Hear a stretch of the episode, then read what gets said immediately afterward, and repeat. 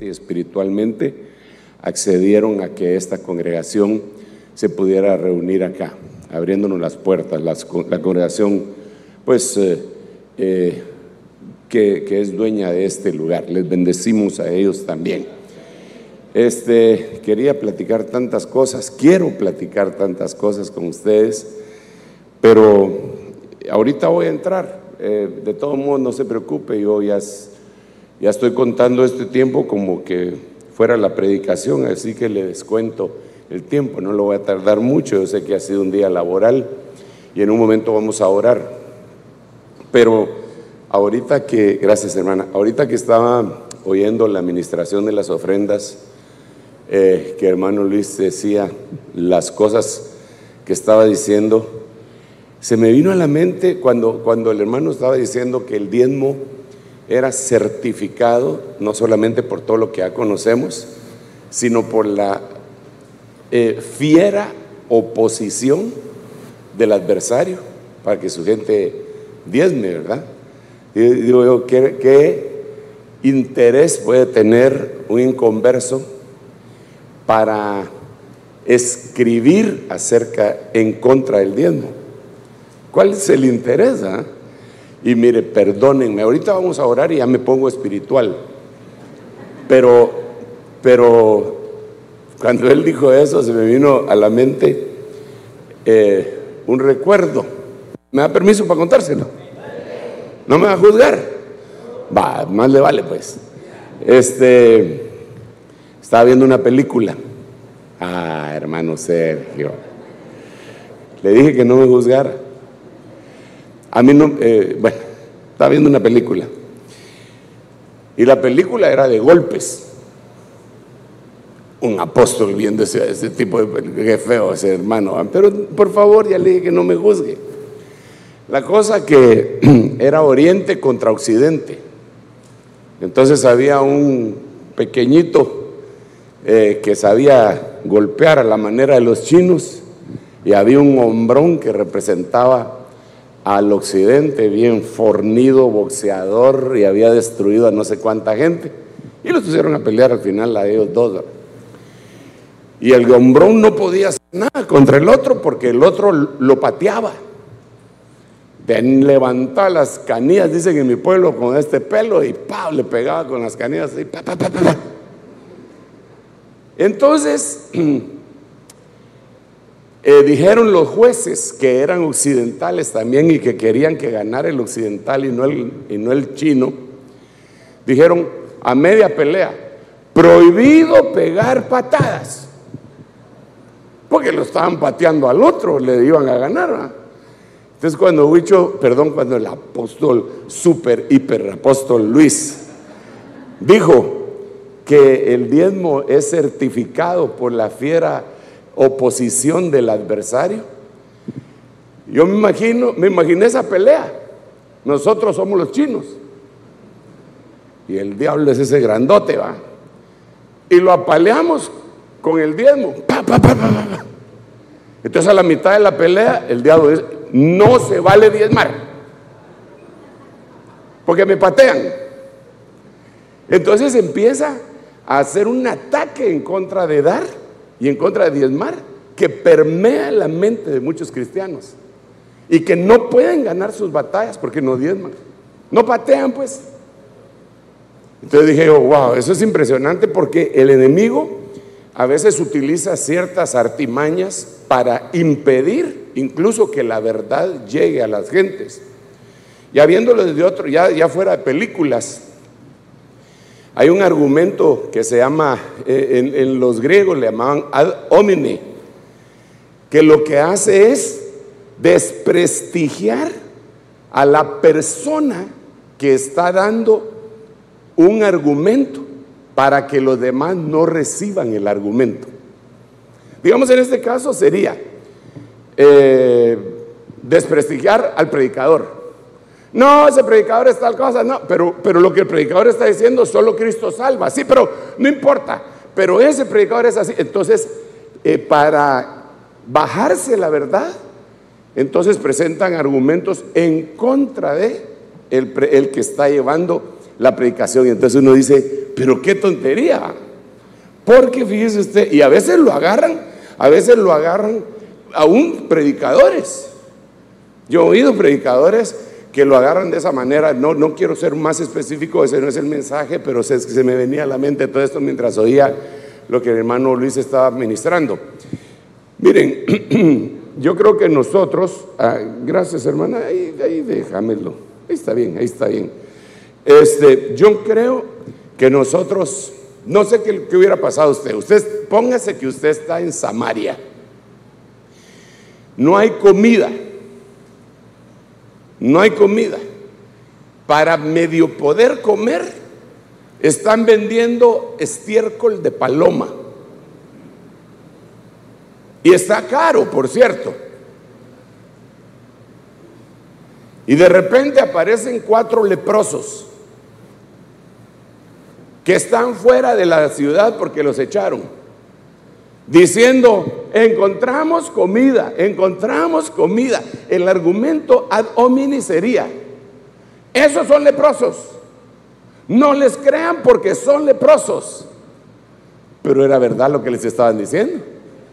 ¿Qué tal que no les hubieran creído que fueran leprosos? Entonces, cuando al fin supieron qué era lo que estaba pasando, el pueblo volvió a comer eh, abundancia porque le creyeron a los leprosos. Entonces es importante que nosotros entendamos que muchas veces el enemigo utiliza estrategias para impedirle la bendición a la gente. Y que nosotros debemos ser lo suficientemente inteligentes espiritualmente hablando para decir, no, yo recibo lo que viene de parte de Dios y si Dios me lo quiere dar por medio de una burra, pues que me lo dé por medio de la burra. Pero que lo que viene de Dios. Ahora, lo que viene del hombre no lo queremos porque generalmente eso se termina y es terrenal. Pero lo que viene de Dios generalmente viene empaquetado, eh, eh, hermano, viene como adornado, eh, no muy bien. No muy bien. Yo le aseguro que si aquí en lugar de que estuviera hablando yo, se presenta un ángel, todo el mundo estaría llorando, tirado estarían. Aleluya. Pero no, Dios le mandó a uno todo mal emplasticado para decirle una verdad. Si usted la agarra, se rayó. Así que yo le traigo e, ese pensamiento y, me, impresiona mucho, hermano. Reciba las cosas que vienen de Dios disciérnalas, porque la palabra misma dice que así, de la misma manera como la lengua tiene el gusto para probar la comida, el oído tiene el gusto para probar la palabra, para poderla discernir. Y tenemos el parámetro mismo de la palabra escrita, que es pues la, la palabra profética, ¿verdad? Eh, que, es una antorcha que alumbra, y el Espíritu Santo. Amén, amén y amén. ¿Cuántos quieren aceptar a Cristo todavía? Bueno, amén, yo también. Hagamos una oración. Eh, perdón que me anticipé con eso, pero me llamó la atención lo que estaba diciendo Manuel Luis, que el diezmo lo certifica la fiera oposición del adversario a que nosotros no diezmemos. Porque ese, otra vez, no hay modo que ore, porque ese es su vecino y ese es su, ese es su colega de trabajo que le dice, sos bruto porque diez más. ¿Cuál es el interés que él tiene en su, en su presupuesto? ¿Acaso él le dice, mira, tenés 10 pesos más para que... Eh, no, lo único que quiere es quitarle a usted la capacidad de hacer eso. Y claro que uno le, diría, también, si uno es pila, si a mí me molestaran así, le diría, ¿Y vos qué? Si, si, si en vez de diezmar se lo das a la cervecería. Y, o a otras cosas. Ah, pero eso ya sería meternos en problemas. Así que mejor oremos. Padre, gracias por este lugar que nos has abierto temporalmente, Señor. Gracias, Señor, porque sabemos que nos vas a establecer en el lugar en donde tú has escogido para que esta iglesia siga siendo la luz en los lugares en donde tú la pones. Y columna de verdad, luz del cosmos y sal de lágrimas. En el nombre de Jesús hoy te estoy pidiendo tu palabra poderosa esa palabra que redarguye, enseña, esa palabra que abre los ojos, el entendimiento, los oídos, esa palabra eh, semilla, miel, Señor, esa palabra rocío, esa palabra espada, esa palabra leche que venga sobre nosotros hoy. Háblanos en el nombre de Jesús. Gracias Padre, gracias Hijo y gracias Espíritu Santo. Amén, amén y amén. Denle ese aplauso fuerte al Rey. Bueno, como ya le dije, no hay pena. Yo le descuento el tiempo que hablé, pero era importante que se lo dijera, lo sentía en mi corazón. Eh, he estado platicando durante todos estos días eh, acerca del amor. La verdad que sin amor no hay nada, hermano. El amor es la fuerza más poderosa del universo. El lado de las tinieblas, la muerte, la iniquidad y el pecado son tres potestades terribles, pero ninguna de las tres pueden vencer al amor. Lo dice la Biblia en el Cantar de los Cantares. Nuestras versiones los ponen, muchas versiones de las nuestras lo ponen de una manera que yo no estoy de acuerdo y la puse a investigar, investigar y llegué al hebreo. Y, y dije yo, pues yo no soy traductor, tal vez estoy traduciendo mal y me encontré con la versión adecuada que dice, en ese versículo que le quiero mencionar, nuestras versiones dicen, fuerte como la muerte es el amor. Pero la que yo encontré es más fuerte que la muerte es el amor. Qué cosa más linda, ¿verdad? Entonces, sin lugar a dudas, nosotros para, para poder sobrevivir en el mundo en el que nos ha tocado vivir, en la línea de tiempo que nos ha tocado vivir, tenemos que ser llenos del Espíritu Santo. ¿Por qué razón?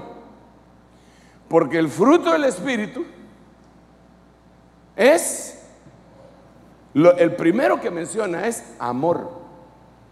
Después dice paz, benignidad, fe, templanza, mansedumbre y todo lo que usted ya sabe, que son 12 frutos. Pero el primario es amor. También entendemos que el enemigo, y lo dijo el Señor Jesucristo cuando dijo su mensaje escatológico, que la iniquidad, la maldad iba a aumentar tanto que el amor de muchos se iba a enfriar. Entonces, ¿cuál es el ataque del enemigo también sobre el pueblo de Dios? No ame. Y al no amar, entonces uno no puede cumplir el primer mandamiento. Porque el primer mandamiento eh, de, de importancia es, amarás. Amarás al Señor tu Dios con todo tu espíritu, alma, cuerpo y con toda tu mente. Y entonces nosotros fuimos puestos en la tierra dentro de muchas cosas nos pusieron en la tierra para amar, pero para amar así apasionadamente. Yo no sé cómo ama usted, hermano. Pero algunos tienen fama, esos son los latinos, dice, aman pasionalmente, pero se refiere a otra cosa, ¿verdad? Eh, algunos dicen, las personas de tal país, esos cuando aman, son tremendos. No, no, no. El humano cuando se enamora genuinamente es capaz de darlo todo, aunque la gente se burle de ello. Por eso el mismo versículo que le acabo de mencionar en Cantar los Cantares dice, si un hombre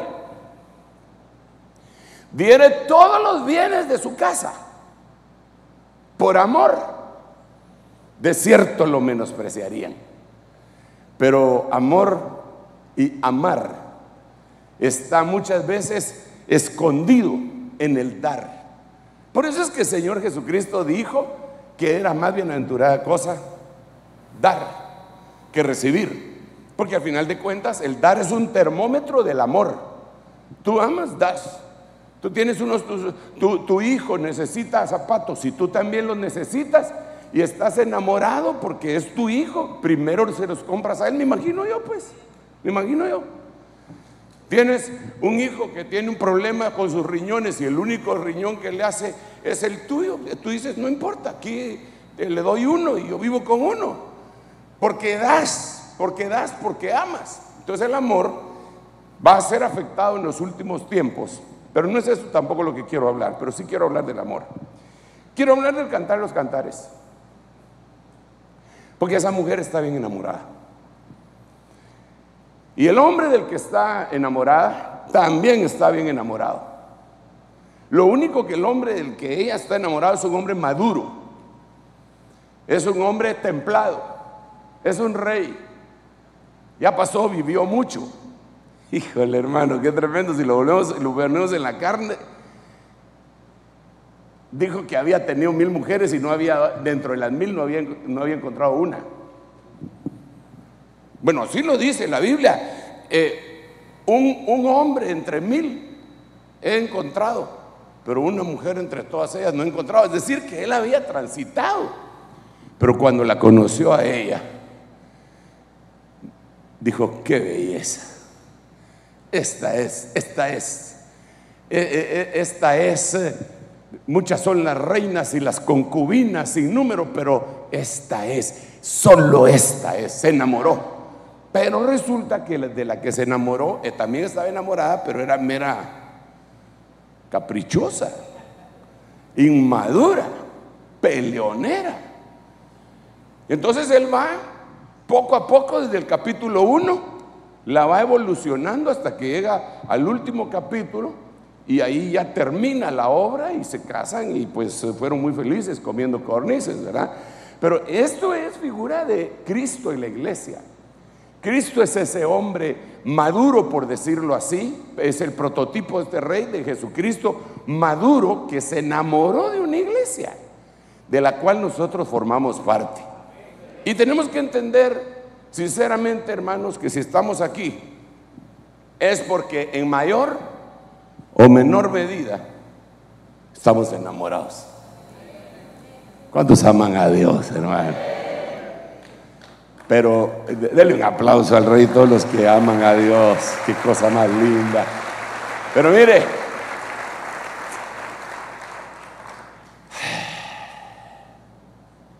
el amor tiene que ser perfeccionado. Usted oye gente que dice, no, no, no, no todo es el amor. También, y empiezan a decirle todo lo que según ellos es. Pero yo digo que todo es el amor.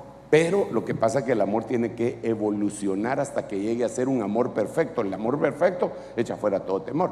Pero entonces concentrémonos en esta, en esta muchachita tremenda, que es la iglesia, ¿qué es usted? Ya le dije muchachita, bueno, pues está bien. Como aquí no proyecto, o sí proyecto. Y eso que está ahí no es pantalla, ¿ves? No, no funciona. Pero ese trapo blanco me puede servir de pantalla. Es la bandera de Guatemala esa. ¿ah? Bueno, mejor sigamos acá.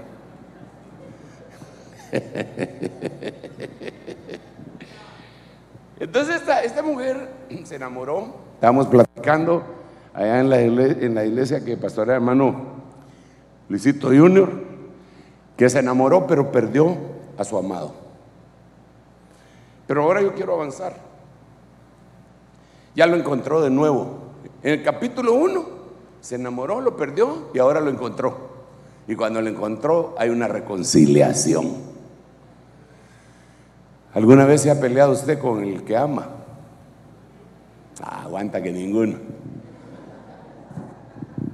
Y se ha reconciliado. Y verdad que la reconciliación a veces es más rica que la pelea. Bueno, siempre va, ¿sí? Pero dices, ah, otra vez, entre tus brazos. Entonces ahora esta mujer se empieza a deleitar, se reconciliaron. Y entonces, mire la reconciliación que y ahí era como para otra pelea. Porque viene él y le dice en la reconciliación, a mi yegua. Entre los carros de Faraón te comparo, amada mía. ¿Usted qué, qué haría usted, hermana, si su esposo le dice, mi yegua? ah, una yegua, ¿quieres? ¡Pah! Una patada. Pero mire, ese es un piropo espiritual que nosotros tenemos que entenderlo. A mi yegua, entre los carros de Faraón, yo te comparo, amada mía. Ahora, este, este, yo estoy leyendo aquí la versión de la LBA. Permítame, me voy a poner los lentes con los que se lee. Porque quisiera leerle, vamos a ver a uno Mire, la RBG, lástima que no la puede ver ahí, pero yo sí la puedo ver aquí, ustedes los que lo tienen eh, digitalizada también. Dice, a yegua de los carros de Faraón te he comparado, amada mía. Amiga mía, a una fina yegua de los carros de Faraón. Te... Bueno, pero entonces, ¿qué es lo que le está diciendo? ¿Cómo relinchas? No es eso lo que le está diciendo. El piropo que el Señor le está echando ahí a la iglesia al decirle eso es la yegua de los carros de Faraón va jalando los carros de Faraón y Faraón va subido en esos carros. Así que al final de cuentas, a donde vaya esa yegua, cuando sale en su desfile triunfal, a donde sale esa yegua, sale el rey. En otras palabras, la yegua representa la presencia del Señor. Encima de ella lleva al rey. Se lo va a poner de otra manera, pues. Se va a poner de otra manera. ¿Se acuerda que Jesús entró en un burrito? ¿Cómo le quedaría un piropo así a usted? A burro que entra en Jerusalén, te he comparado. Solo así es un insulto. Pero cuando vemos el contexto bíblico y profético, uno dice, oh, esto es lo que está escrito en Zacarías 9:9. No temas, hija de Sión, porque aquí tu rey viene montado en un pollino, hijo de asna. Era el cumplimiento de una profecía. Y el burrito bien inteligente. Bien inteligente eh, el burrito, hermano. Imagínese usted un burro inteligente. Y no es el de Shrek.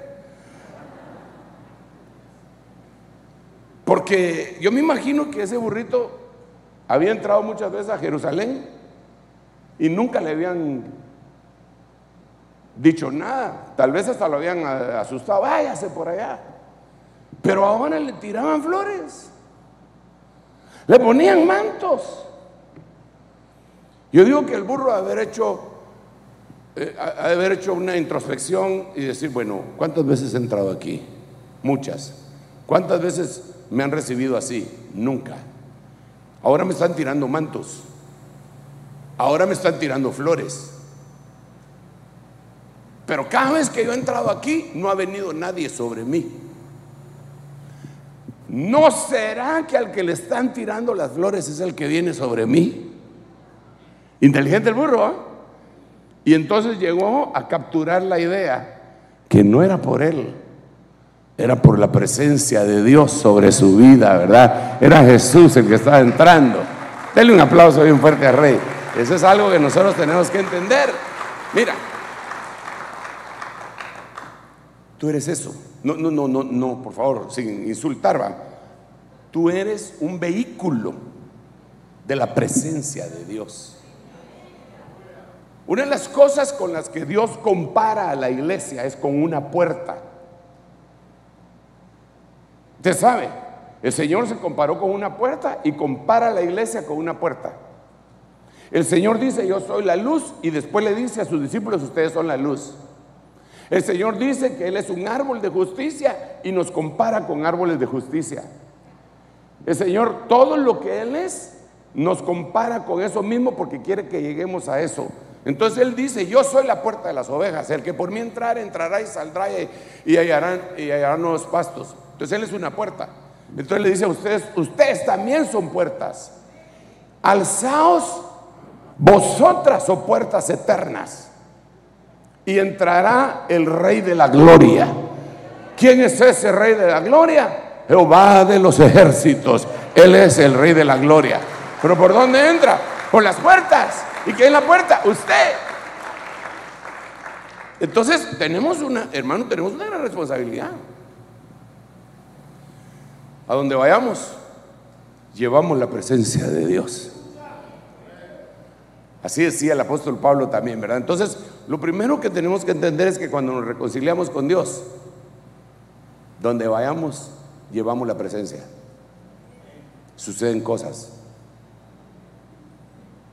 Mire, a mí me ha pasado algo y me imagino que a usted también le pasa, pero déjeme contarle. A veces entro a un restaurante, casi no entro a restaurantes porque casi siempre como en mi casa. Pero a veces entro a un restaurante que donde no hay mucha gente, porque me gusta llegar a restaurantes donde no hay mucha gente, pero que sean buenos, ¿va? Y llego, me empiezan a servir y como a la media hora el restaurante está lleno. Y entre broma y broma le decimos al, mesero, ya ve la bendición que le trajimos. Ay, sí, fíjese, porque ha estado muy duro. El, no viene gente, pero ustedes vinieron. Écheme la bendición. Claro que aquí, pero deme buena comida. No, no. Vamos a echar la bendición. Donde tú llegas, cuando estás reconciliado con Dios, bendices ese lugar. ¿Quieres un ejemplo bíblico? Ahí te va. José. No José, el papá putativo de Jesús, sino que José, José, el de Génesis capítulo 41, 40. Lo metieron en la casa de Potifar y prosperó la casa de Potifar por causa de José. Le hicieron una mala jugada y lo metieron a la cárcel. Y yo me asombré la primera vez que leí ese versículo porque decía, y la cárcel prosperaba. Y dije, ¿cómo prosperaba? ¿Metían más al bote o qué, era lo que pasaba, verdad? Pero si usted lo lee, dice que la cárcel prosperaba. ¿Por qué? Porque José estaba ahí. Después lo, lo, lo ponen en el trono. ¿Y qué pasó? Egipto era bendecido. Usted siendo un hijo de Dios reconciliado, a donde llegue, arrastra la bendición. La bendición le persigue. Tengo versículo bíblico para decir esto, no lo vine. Den, un aplauso bien fuerte a Rey. Lo, que le quiero decir, hermano, mire pues. Lo que yo le quiero decir es que no es, no es un mensaje motivacional humano, sino que eso es lo que dice la Biblia. Dice, ciertamente el bien y la misericordia me perseguirán todos los días de mi vida. Y en la casa de Jehová estaré por largo tiempo.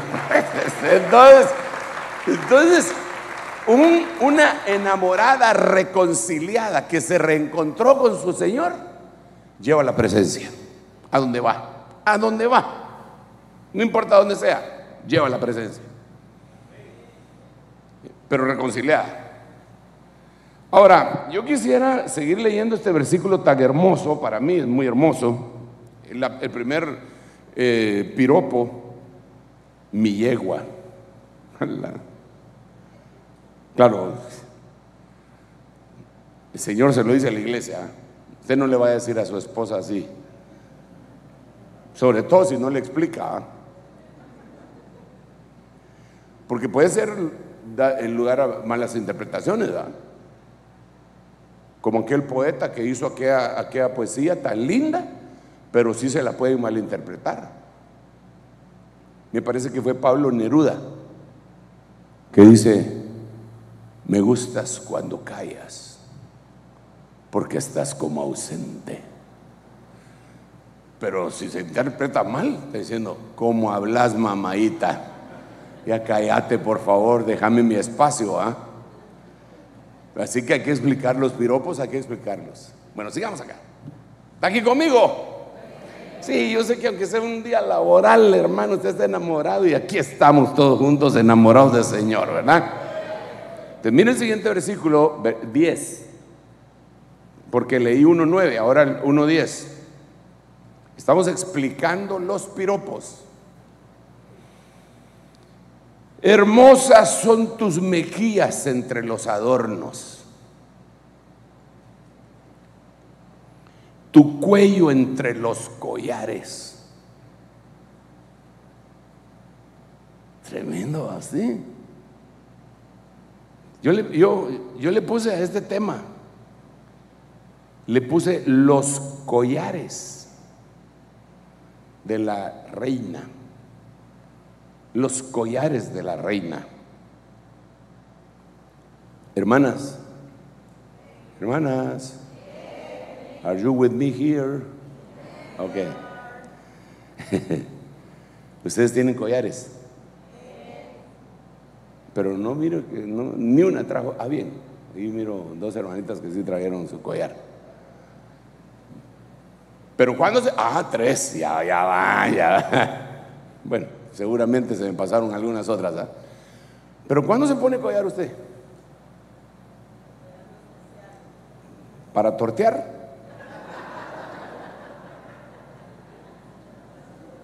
¿Ah? ¿Para cocinar? Delantal, mandil, no collar. Cuando hay una cuestión especial. Eh, hay una boda como la del domingo. ¡Uh!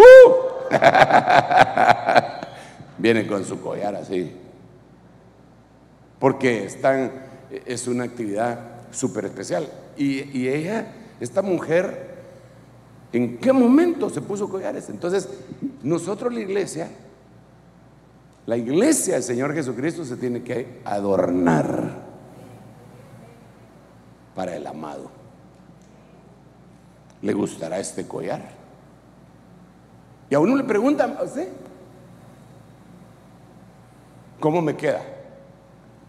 Y ahí puede que, ese es otro gran problema. ¿ah? Depende lo que contestes, te puede ir bien en el matrimonio o no. Ah, la mona, aunque se vista de seda, mona se queda. O le dices que qué lindo te queda ese collar. Por favor, no te lo pongas porque otros se pueden enamorar de ti. Yo, solo yo quiero. No, pero es para lucirlo. Vaya, pues, está bueno. La iglesia tiene sus collares. Y las perlas que tiene, pero son collares, no es uno. Esto es en plural. Que los collares son los que se ponen en el cuello. Es impresionante, hermano. Porque el cuello, desde la parte de atrás aquí adelante, tiene un gran significado en la Biblia y es aquello en donde nosotros nos podemos rendir delante del Señor. Entonces ahí hay que adornarlo. Si uno no se rinde delante del Señor, le van a poner otro collar que es un yugo de hierro. No queremos eso. Lo que queremos es que esta enamorada, ahora el Señor le regala su collar y ella lo guarda, lo cuida y para las ocasiones especiales, para encontrarse con su amado, se lo coloca. Entonces, Hermosas son tus mejillas entre los adornos y tu cuello entre los collares. Entonces el collar de la amada tiene por lo menos 10 cosas.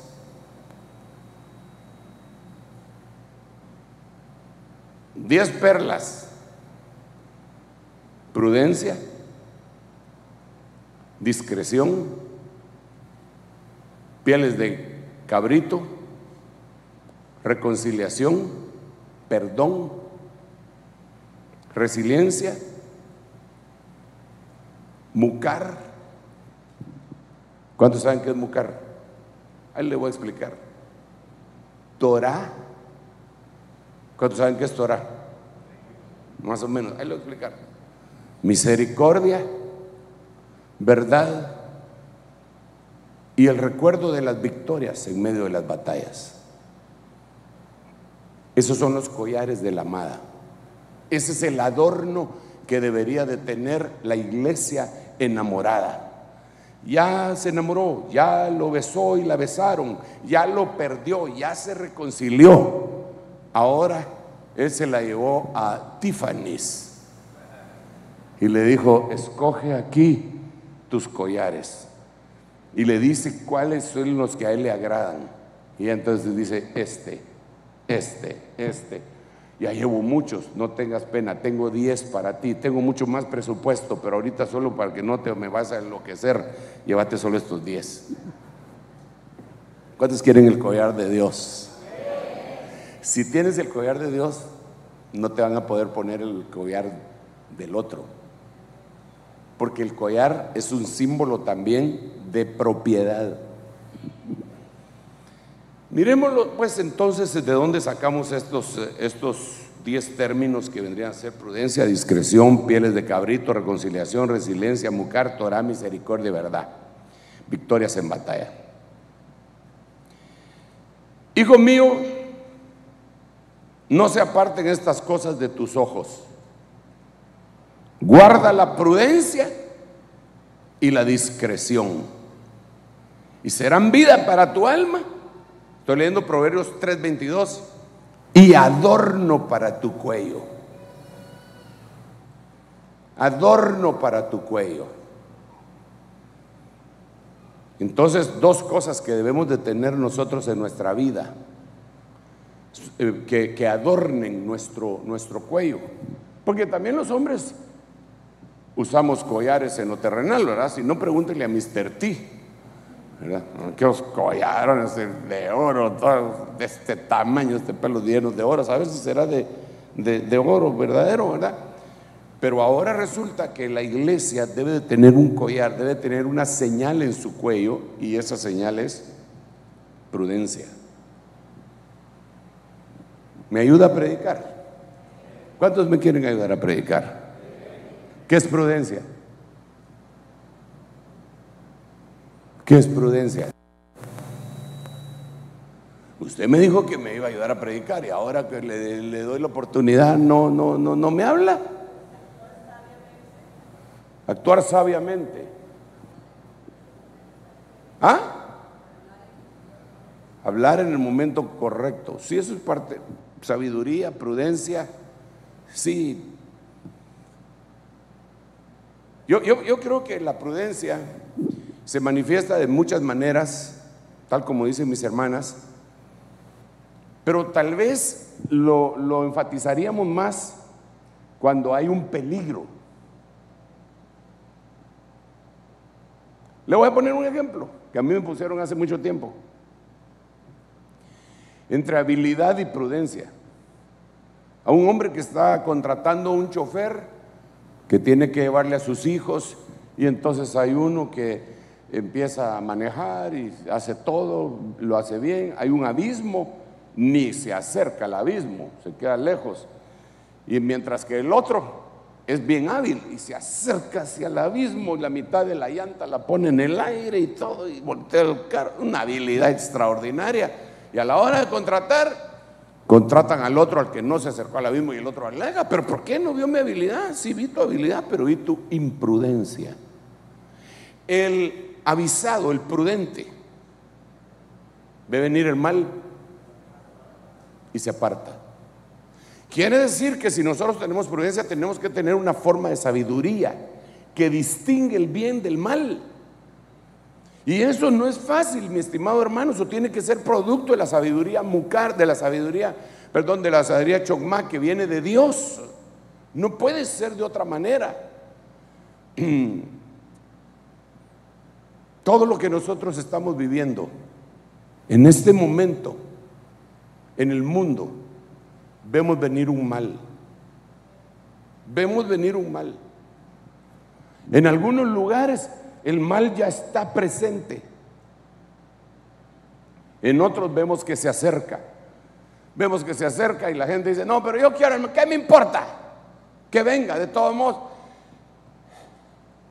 Mire el sistema del anticristo ha llegado a la tierra y se ha instalado en casi todos los gobiernos del mundo.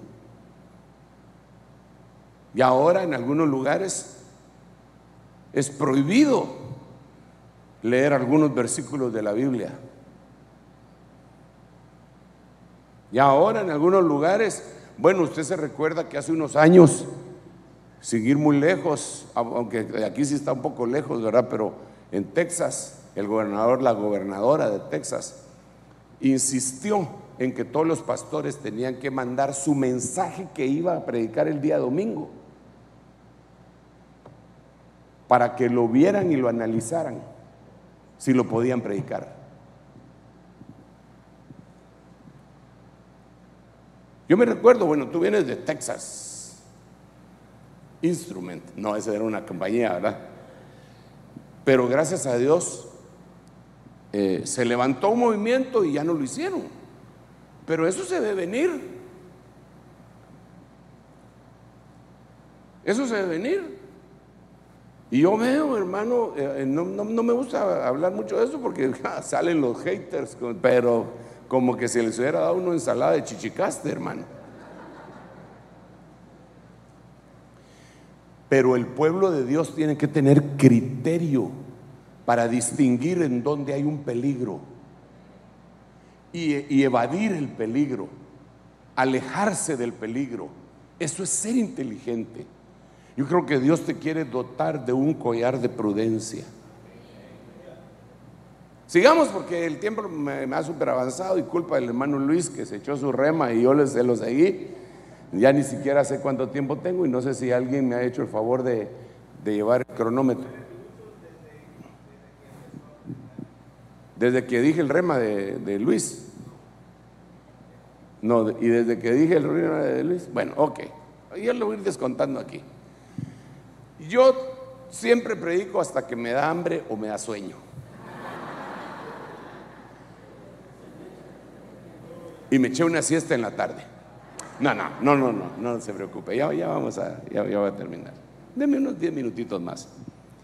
Discreción. Ayúdenme pues. Discreción. Ya dos hermanas me ayudaron. Necesito otras dos. hermanos, ¿qué les pasa a ustedes?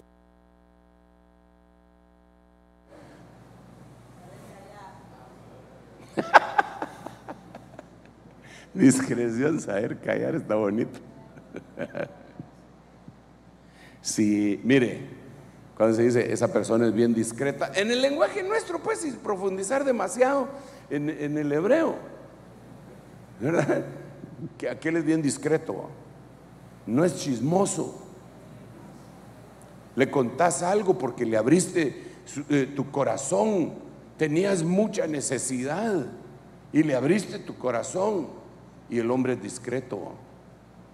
Y, hermano, eh, uno puede ser discreto eh, tanto para oír a alguien como para hablarle a alguien. Ayer fuimos a predicar a San Diego. Lejos esa cosa, hermano. Voy a volver a poner el mismo ejemplo, discúlpame, Buchito, ¿viste? Nos fuimos en tren con el propósito de llegar bien entrenados. Nos fuimos en tren, más o menos tres horas y fracción. Eso sí, paramos en el Jícaro, en el rancho, en, en todo, paramos en todos lados.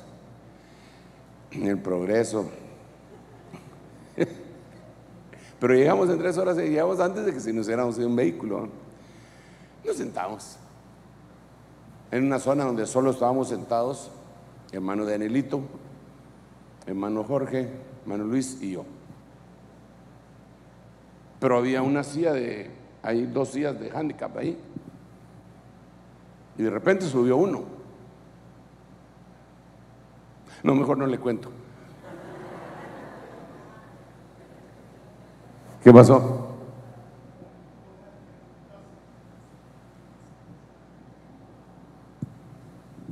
aquí, que lo agarre desde aquí. Sí, hombre, por eso me deberían de poner solapa. Con eso eh, me cuesta mucho, me acostumbré, pero bueno, ya basta de pedir gustos. Entonces eh, subió una persona y se me quedó viendo, hermano. No puede ser, me dijo. Ay, Dios mío, dije. Pero si es un hater, dije yo. Afortunadamente llevo tres aquí que me pueden ayudar a someterlo, dije. ¿ah? Pero no era hater, gracias a Dios. Ala, ¿me puedo tomar una foto con usted? Ah, dije, este no ha oído el rema que odio las fotos, ah, pero bueno, está bueno, le tomé una foto. Y empezó a hablar. Y empezó a hablar y entonces dijo, yo necesito ministración. ¿Qué tengo que hacer? Entonces yo saqué mis cosas y me puse a trabajar. Jorgito se hizo el dormido.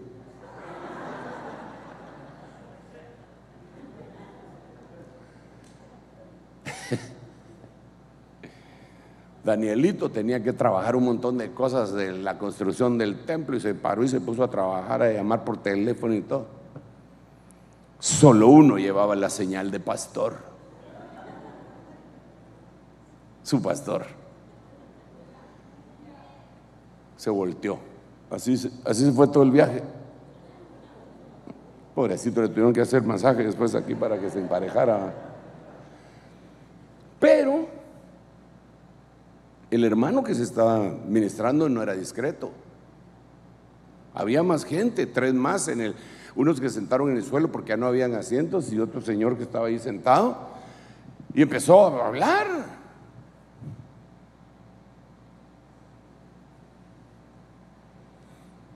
Es que mire, hermano, a mí me violaron cuando era pequeño.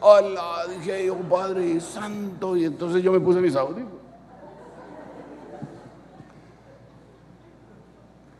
Discreción va más allá. Es, sí saber callar, saber cuándo hablar. Es, es cuando que me bese con los besos de su boca. Así empieza a cantar los cantares. Y dice la Biblia besa los labios. El que da una, una respuesta correcta a su tiempo. Manzanas de oro con figuras de plata son las palabras dichas cuando convienen. Discreción. Vas a decir las cosas. Tienes que saber en dónde. Y si te confiaron un secreto, eres una tumba y no profanada, sino que una tumba. A menos de que aquello te tenga que llevar, claro, si te confiesan una cuestión que te puede comprometer, tú mismo le deberías decir a la persona, no, no, no, no, no, papadito, si vos mataste a esa persona, tenés que ir a las autoridades porque a mí ya me comprometiste, porque hay un delito que se llama omisión de denuncia y ahora que yo lo sé, te voy a tener que poner el dedo. Pero discreción es saber cuándo hablar también, es saber qué decir. Eh, eh, otra de las, otra de las eh, cosas que sería discreción es no llamar demasiado la atención. A veces uno está en algún restaurante, ¿verdad? Yo cuando salgo de viaje, sí, pues el restaurante, aunque a veces me llevan a una casa y me dan un cocido bien rico, aleluya, digo yo, ah, pero hoy tuve esa dicha que se repita, digo yo, ¿verdad? Pero uno está eh, tratando de conversar y de repente en la mesa vecina hay dos señoras que se ríen puras llenas.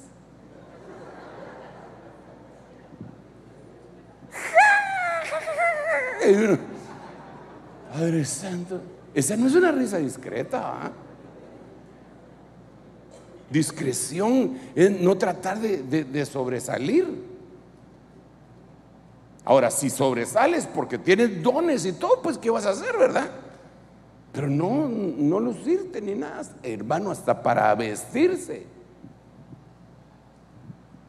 A mí me han costado no sé cuántos años de mi vida llegar a ponerme un color de estos.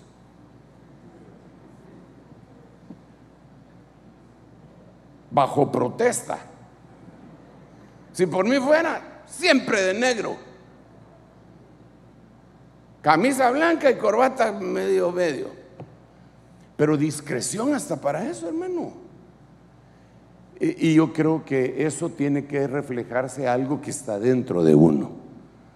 Discreción tiene que ver con no querer llamar la atención. Ok, entonces ya, ya llevamos dos collares. no sé cuántos minutos y me faltan ocho collares. ¿Cómo voy? Carlitos. ¿Quién dijo? Ok. ¿Te parece cinco? Yo sé que usted trabajó mucho hoy, hermano, y que está así. O que se tomó un epamín y está así fundeado. Un esfuerzo, un esfuerzo, haga un esfuerzo. Ya empecé a agarrar el micrófono otra vez de abajo, mira pues. Ah, este lindo. Voy a leer este. Entonces Esaú corrió a su encuentro y lo abrazó. ¿A quién? A Jacob. ¿ah? Y echándose sobre su cuello, cuello, lo besó y lloraron. Reconciliación. ¡Hala! Eso es tremendo. Se odiaban a muerte. Jacob tuvo que salir porque dice la Biblia que Esaú se consolaba con la idea de matarlo. Su mamá le tuvo que decir, mira, tu hermano te quiere matar. Por lo que le hiciste, le dice hermano, si ella le ayudó, si ella fue la que le dijo, por lo que le hiciste, te quiere matar.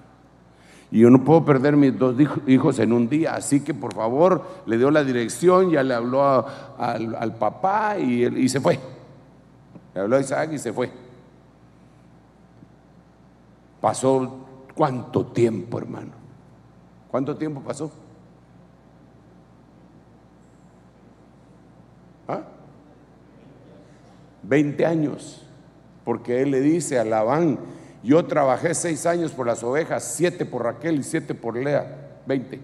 Siete y siete, catorce más seis, veinte. Se me enseñaron eso en la escuela.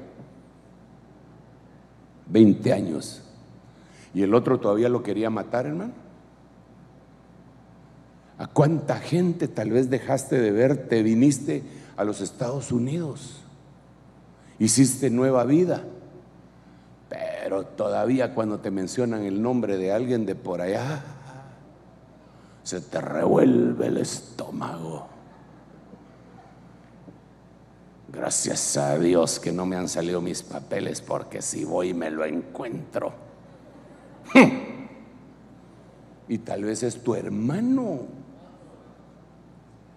usted cree que entre hermanos no se pelean? si no, usted no ha leído la historia de Caín y Abel, ni de Jacob y Esaú, ni de David ni sus hermanos ni de José y sus hermanos. Es una pelea entre hermanos impresionante. Hermano, este es un llamado a que en tu corazón empieces a perdonar a los que te ofendieron, porque ese es un adorno para tu cuello. Ese es un llamado para que empieces a decir, Señor, mira, yo, eh, vamos, tuve problemas con fulano, sotano, mengano, perecejo. Señor, los perdono. No se lo digas que los perdonas, porque se va a armar un lío. Si te solo lo miras, ¿sabes qué? Te perdono. ¿Perdonarme de qué? Si vos fuiste. no le digas nada. Pero en su corazón, perdónalo. Perdónalo, porque eso, mire, mire, mire, mire, es el único que no perdona si no le piden perdón es Dios. Dios no perdona si no pides perdón. Pero si pides perdón por cualquier cosa, con un corazón contrito y humillado, te perdona. Pero si alguien no le pide perdón, Señor, perdóname que hice tal cosa, no lo perdona. Pero Dios no se puede contaminar. Nosotros si no perdonamos, si nos contaminamos. Perdonemos. Ay, cuántas ofensas, cuántas desdichas, cuántas injusticias, cuánta gente hablando mal de uno, cuántas gentes estafando, cuántas... perdona, perdona, perdona, perdona. Para que te hagan un collar. Eso significa, echándose sobre su cuello, lo besó y lloraron. Qué tremendo es esto, hermano. Padre, que venga el perdón sobre nuestra vida, por favor, para los que hemos ofendido, que nos logren perdonar y nosotros pedir perdón. Y aquellos, Señor, que nos han ofendido, poderlos perdonar y eliminar cualquier maldición de esa manera en el nombre de Jesús. Ay, gracias Señor. ¿Cuántas, eh, ¿Cuántos collares llevamos? ¿Cuáles llevamos? Prudencia, discreción y reconciliación y o oh, perdón. ¿Cómo voy de tiempo? Gracias. Cinco minutitos ya se van a cumplir. Falta un minuto para que se cumplan los cinco. Este me gusta mucho, hermano. Con este voy a finalizar.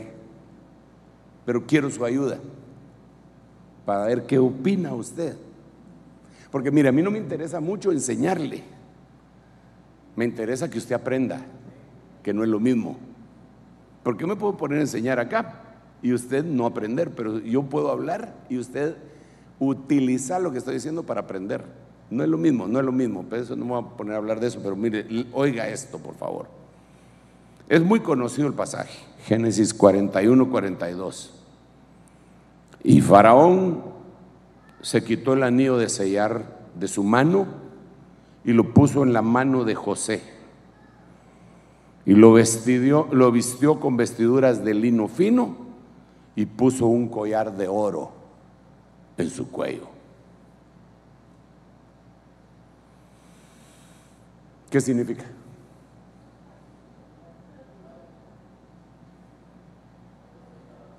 Sí, sí, amén, amén. Es indiscutible. Autoridad, poder. Sí, amén. Pero para mí que tiene un significado mm, debajo de la letra. Perdón, fíjense que, perdón, ¿qué dijiste? Honra. Sí, amén, amén, amén, honra está bien. Perfecto. ¿ah? Este es el año del reconocimiento, oh, sí. Protección. ¿Sabe qué veo yo? ¿Sabe qué veo yo? Lo contextualizo con aquel pasaje que dice, bienaventurado el varón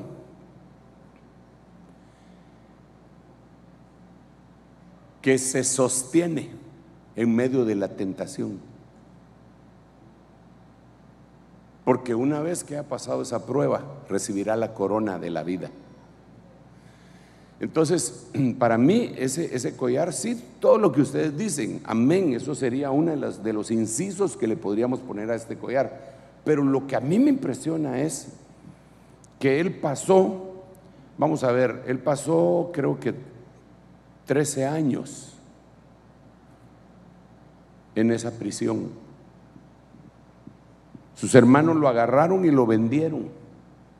Y él tenía promesas. Y nunca se rindió. Nunca se, nunca se amargó. Y siempre miraba la mano de Dios prosperando. Y, y, él sabía, él sabía, yo me lo imagino, porque él le dijo a sus hermanos, no les pese haberme vendido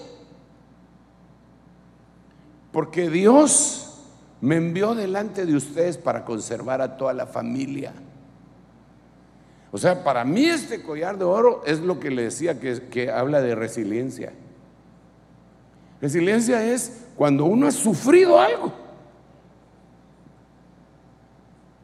y se repone. No se queda viviendo en ese pasado, en ese sufrimiento. Y es que a mí me, es que cuando yo era pequeño, es que a mí me abandonó mi mamá, es que mis hermanos estudiaron y yo no pude estudiar, es que yo estoy solo desde que tengo cinco años, es que me dejaron con mi abuelita, es que, es que, es que, es resiliencia, es que pasaste por momentos delicados y te repusiste te repusiste y no te hinchaste por eso, sino que le das gracias a Dios. Yo no sé si tú has pasado en, algún momento delicado en tu vida, pero me imagino que todos hemos pasado, hermano. Porque la Biblia dice que sobre todos nosotros viene la oportunidad, pero también sobre todos nosotros viene el día de la prueba.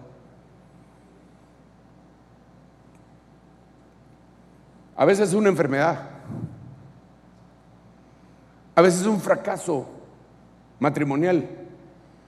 A veces un fracaso familiar, que no es lo mismo. A veces un fracaso empresarial. Pues de tantas cosas.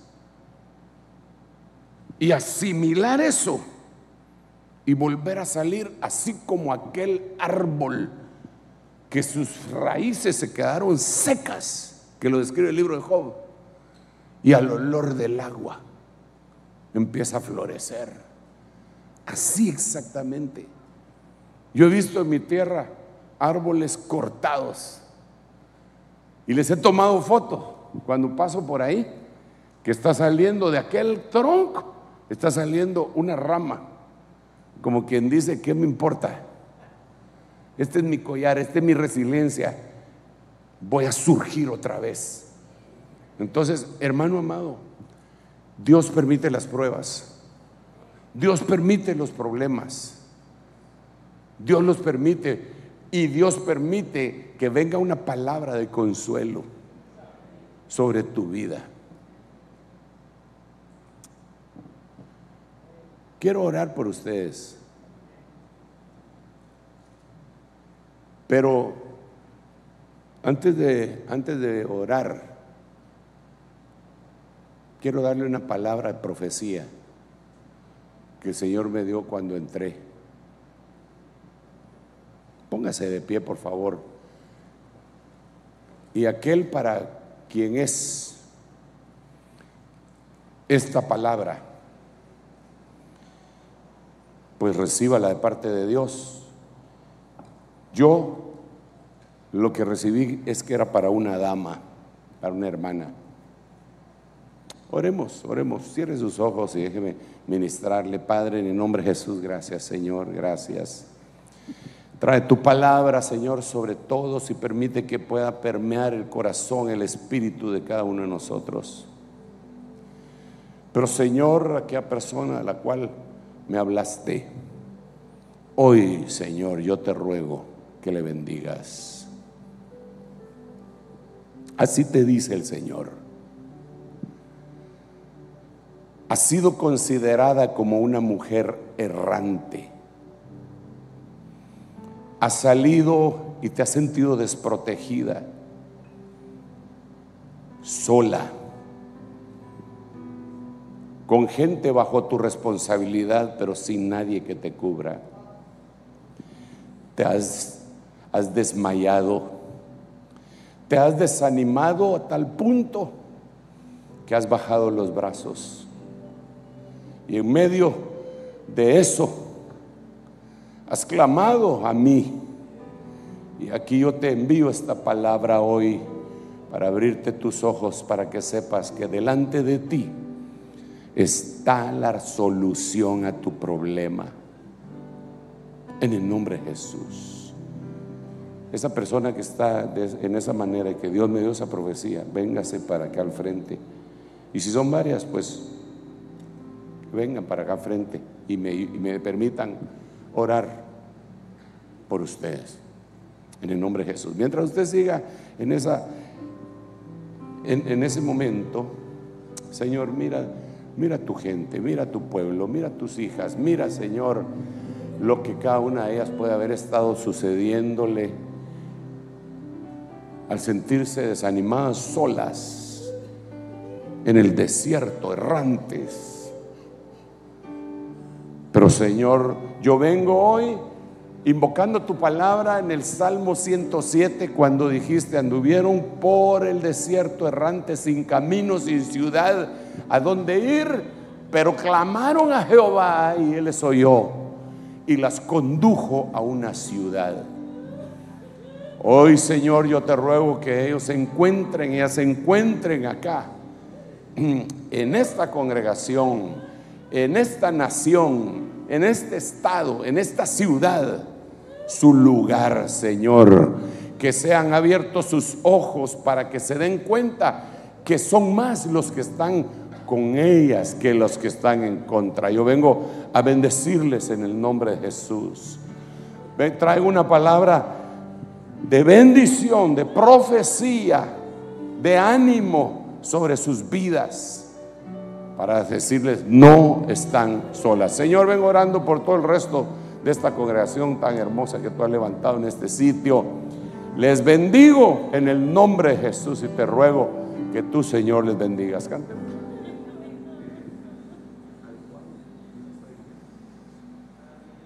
Cantemos. Cantemos al Señor y permitamos que, que siga el Señor ministrando sus corazones. Aprecie la palabra, porque no se me vino a mí a mi mente ni es producto de mi imaginación, sino el Señor me lo hizo ver. Cantemos al Señor y dejo el micrófono. Haz de ti un odre nuevo, cámbiame, renueve.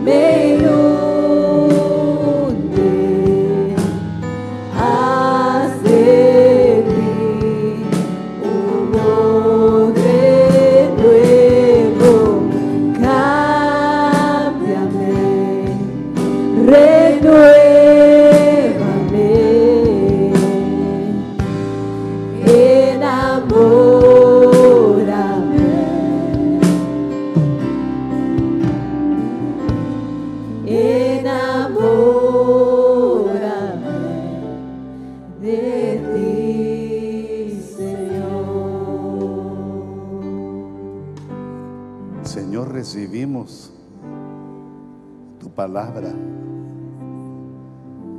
Hemos dispuesto nuestro corazón, recibimos tu palabra, tu profecía.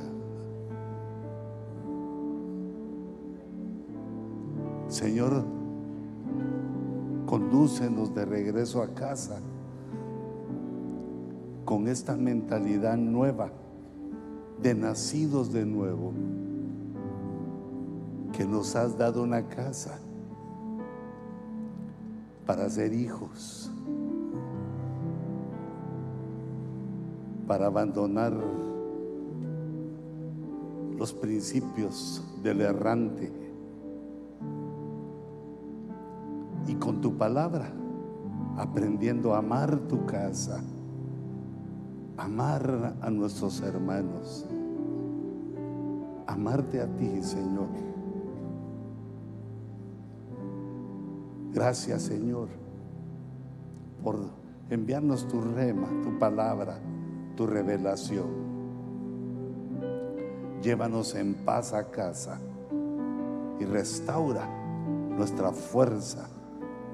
Restauranos, Señor, para que podamos acercarnos a tu casa el domingo con nuestro corazón más que dispuesto para recibir más y más de ti. Yo bendigo, Señor, a tu pueblo y lo despido en tu paz, en tu gracia y en tu misericordia. Amén. Amén, Señor.